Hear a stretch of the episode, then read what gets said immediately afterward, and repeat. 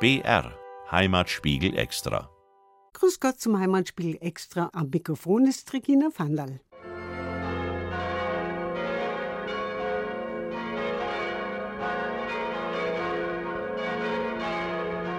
Das sind die Glocken von der Kirche in St. Engelmar. Klangvoll und kräftig tönen sie vom wuchtigen Turm über die Täler und Höhen des vorderen bayerischen Waldes. Weil ihre Vorgänger der Rüstungsindustrie geopfert werden mussten, sind bald nach dem Zweiten Weltkrieg fünf neue Glocken für St. Engelmar bestellt und bei der Gießerei Otto in Bremen-Hemelingen gegossen worden. Die jüngste hat im Frühjahr 1949 die lange Reise vom hohen Norden Deutschlands bis in die höchstgelegene Pfarrei des Bistums Regensburg unternommen. Kaum, dass endlich alle fünf sicher im Turm gehangen sind, waren die Engelmacher Glocken in ganz Bayern im Radio zu hören. Am 5. Juni 1949, dem Pfingstsonntag war es. Fünf Minuten lang und mit einem darüber gelegten kurzen Text über Kirche und Dorf, verfasst von Paul Friedl, dem berühmten Baumstäften Lenz. Das war quasi die Geburtsstunde des 12 Uhr Läutens im Bayerischen Rundfunk. Denn es hat ununterbrochen weitergeläutet, zuverlässig, jeden Sonntagmittag seit 70 Jahren. Und das, denken wir, ist durchaus die eine oder andere Erinnerung wert in einer Sendung mit Geschichten vom 12 Uhr Läuten, dazu ein paar Gedanken und Wissenswertes über Glocken. Und der kann sich schon hören lassen.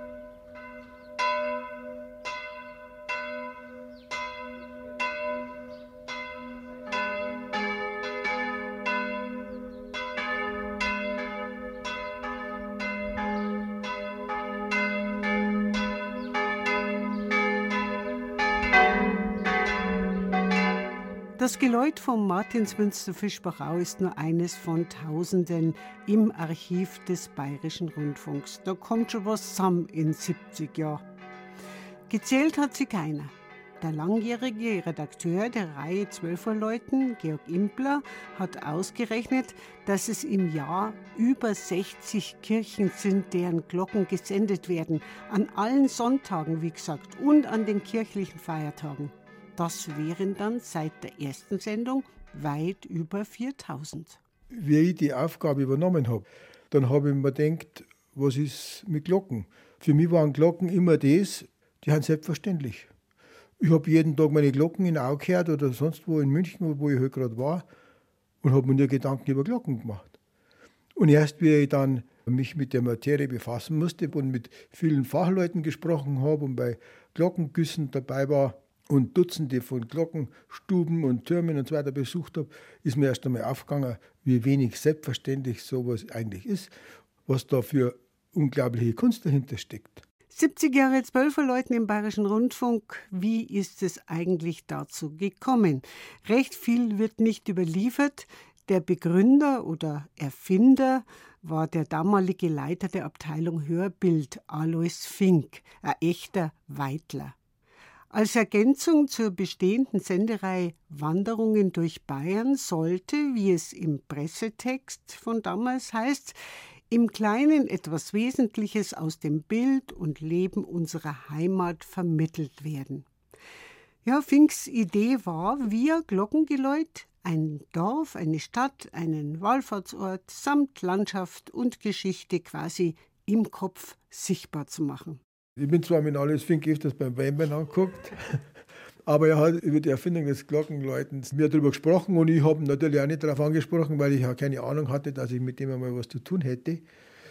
Ich kann mir nur vorstellen, dass er als Niederbayer, war er ja, aus einem zutiefst katholischen und sehr äh, glockenreichen Gebiet in Bayern kommend, irgendwann gesagt hat, das ist doch was. Vielleicht hat er die Passauer Glockengießerei kennt oder sonst was und hat sich gedacht, das ist doch ein Thema.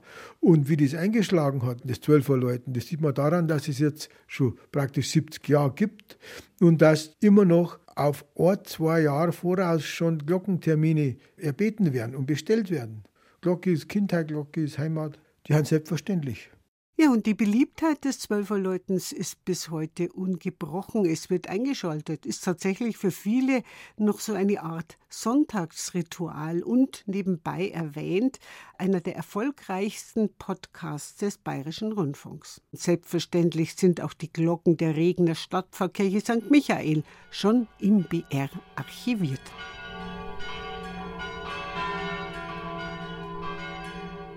Die Pfarrkirche St. Michael prägt das Stadtbild von Regen. Mit ihrem mächtigen Kirchturm, einem ehemaligen Wehrturm, liegt sie in einer Linie mit dem Turm der Burgruine Weißenstein. Fast wie Zwillinge weisen beide Türme fast die gleiche Bauform auf und sind wahrscheinlich zur selben Zeit entstanden, um 1100. Damals feierten die Regener noch in einer kleinen Holzkirche Gottesdienst. Aber je mehr diese wuchs, Umso näher rückte der Wehrturm an die Kirche heran, so lange, bis er, mit einem barocken Zwiebeldach versehen, selbst ein Teil der Kirche wurde und genauso dazugehört wie der kleinere Turm von 1270. Zwei Türme, ein Alt- und ein Neubau und eine integrierte Seitenkapelle. An St. Michael kann man gut erkennen, wie eine Kirche über die Jahrhunderte wächst und sich den Moden der Zeit entsprechend verändert. Die Spuren einer bewegten Geschichte sind auch im Inneren von St. Michael gut nachvollziehbar. Die historischen Gebäudeteile wurden mit dem späteren Anbau architektonisch gelungen miteinander verbunden. So ragen die Bruchsteinmauern des alten romanischen Turms in den modern gestalteten Raum hinein. Zuletzt, 2003, wanderte die Altarinsel aus dem Zentrum der Kirche an die Ostwand des Neubaus und wird seitdem von dem großen Kreuz mit der spätgotischen Christusfigur überragt. Im Glockenstuhl hängen sechs Glocken. Mit ihren fast dreieinhalbtausend Kilogramm ist die 1968 bei Perna in Passau gegossene sogenannte Pummerin die jüngste und die schwerste. Möge St. Michael in Regen nicht nur auf Kirche und Stadt ein Auge haben, sondern auch auf die Bewohner der nahen Bayerwaldkaserne. Er ist schließlich der Patron der Soldaten.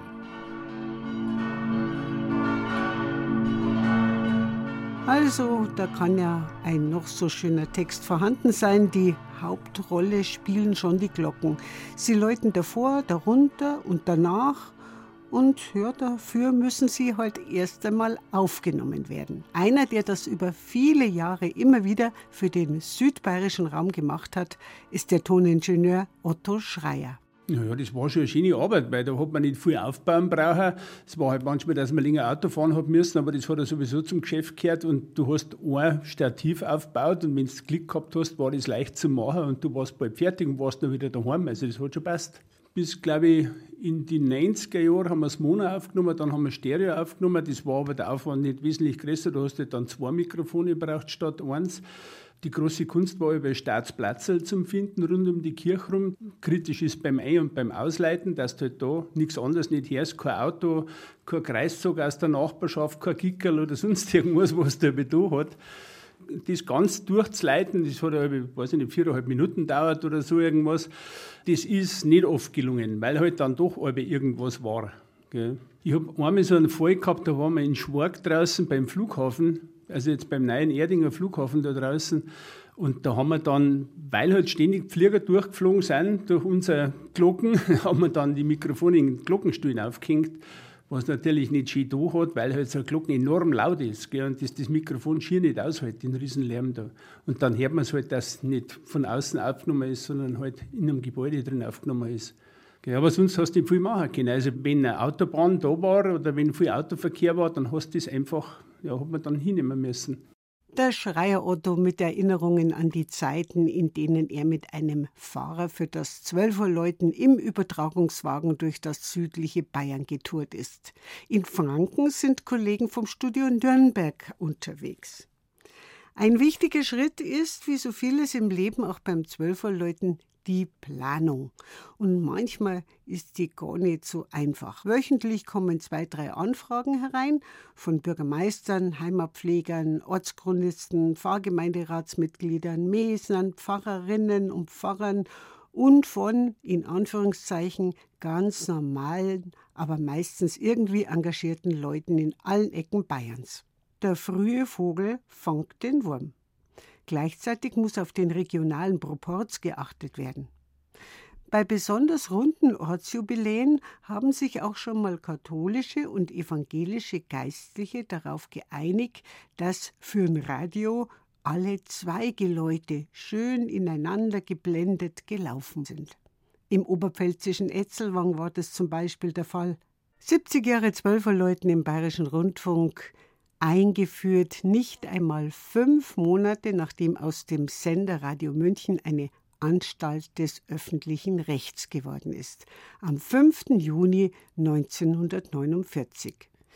Man möchte ja meinen, dass inzwischen alle Kirchenglocken Bayerns aufgenommen und gesendet worden sind.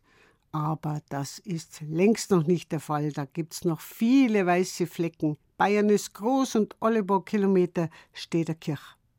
Außerdem kommen zwar selten neue Kirchen dazu, aber doch immer mal wieder neue Glocken.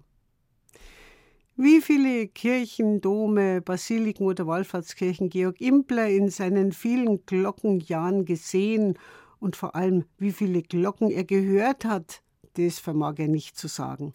Besonders beeindruckt hat ihn aber auch das Erlebnis, selber einen Glockenguss mitzuerleben.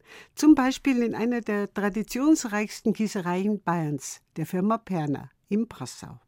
Der Perner in Passau, der hat nach alter Manier diese Glockengrube, der hat über neun oder zehn Glocken gleichzeitig gegossen, weil das muss sich orientieren, dass man diesen riesigen Ofen, der ist ungefähr so groß wie der Zugwaggon, dass man den heizt und auf 1100 Grad bringt. Und der hat die Glockenformen in Sand eingegraben und dann fließt diese Bronze in einem ziemlich schnellen Tempo als weißglühende Masse und wird dann bei jedem Gustloch oder bei der Windpfeife gestoppt, dann läuft es voll. Meistens sind ja bei Glockengüssen die Pfarrgemeinderäte oder die Pfarrfamilien oder sonst was dabei und da werden vorher Rosenkranz gebetet und gesungen und manchmal Ansprache gehalten. Und irgendwann sagt aber dann der Glockengießer, in Gottes Namen wir gießen. Und da muss mucksmäuschen still sein, weil der muss diese Geräusche, die die Glocke hergibt, wenn sie sich füllt, genau beobachten, damit er weiß, wann es voll ist.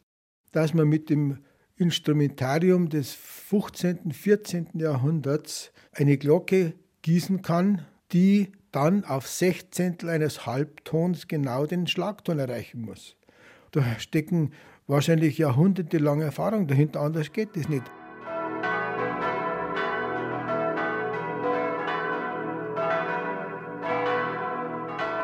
Und so klingt sechsstimmig vom Turm in Au bei Aibling, wo der Impler Schorsch daheim ist, heute im Ruhestand, zwischen Buchs, Rosenbüchern und Küche. Die Auer Glocken stammen aus der berühmten, bei der Textaufnahme immer ein bisschen gefürchteten Gießerei Tschutnochowski in Erding.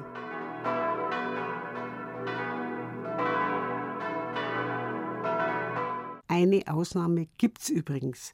Am Ostersonntag gehören die Mittagsminuten dem Papst und seinem apostolischen Segen Urbi et Orbi. Die Glocken von St. Peter in Rom wird der Otto Schreier vielleicht noch nicht aufgenommen haben, wenn doch, dann hätte es wohl nicht viel Aufsehen erregt, wenn sie unvermittelt angefangen hätten zu läuten. Ganz anders ist das mitunter auf dem bayerischen Land, erzählt er. Ja, das ist schon passiert, dass die Leute einfach gekommen sind und geschaut haben, was da los ist. Weil, ich meine, als großes Geläut, meistens ist ja dann Festtagskleid gewesen und alle Glocken miteinander leiten, da haben die Leute dann schon geschaut, weil was ist das um halb elf in der Früh, was ist denn heute los? Gell? Also, wenn es nicht brennt oder kein Wider nicht kommt, warum leiten die? Die Glockenexperten sagen, hoch ist schon gut, aber es kommt schon vornehmlich auf die Glocken an. Wie ist das Material? Sind sie aus Eisen gegossen oder wertvoller Bronze? Wie schwer sind sie? Wie hoch schwingen sie? Aus wie vielen Glocken besteht das Geläut? Wie sind die Schallöffnungen gestaltet? Alles Kriterien dafür, wie der Klang letztlich beim Zuhörer ankommt. Feierlich, majestätisch, düster, beruhigend, heiter, laut, leise. Und es spielt natürlich auch die eigene Stimmung oder Gemütslage eine Rolle. Ja, und dann kommt es noch drauf an, wo die Glocken läuten. Ja, also ich glaube, dass das für die Einheimischen immer noch was Besonderes ist. Also auch einer, der wo nicht in die Kirche reingeht, der weiß, wie seine Kirche tut, wenn er es hört. Gell? Also in der Stadt ist es vielleicht ein bisschen komplizierter, weil viele keine Glocken nicht mehr hören, weil viel anderer Lärm rundum dumm ist. Aber meine Ortskirche, die kenne ich vom Klang her. Also man identifiziert sich damit. Das ist, es ist was, das ist mein Heimat. Da, ja, da kehre ich hin.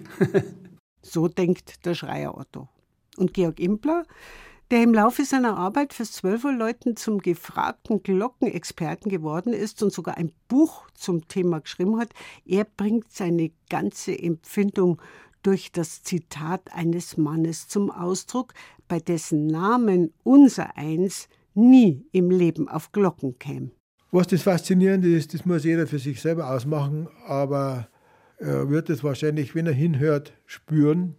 Und man konnte es in einem berühmten Satz zusammenfassen, den ein Ehrenmitglied der Bayerischen Akademie der Wissenschaften, übrigens war der, nämlich François René de Chateaubriand, geschrieben hat. Und er hat geschrieben, mir scheint es wunderbar und bemerkenswert, dass eine Kunst erfunden wurde, durch einen Klöppelschlag in einer und derselben Sekunde in tausend verschiedenen Herzen eine und dieselbe Empfindung zu wecken. Das war das angemessene Schlusswort für diesen Heimatspiegel Extra, durch den sie Regina Vandal begleitet hat. Ich wünsche allen Zuhörern einen schönen Feiertag und vielleicht hören Sie ja heute einmal ganz bewusst unser 12 Uhr Läuten an. Es kommt von der katholischen Stadtpfarrkirche St. Nikolaus in Eckenfelden. Für Gott beinand.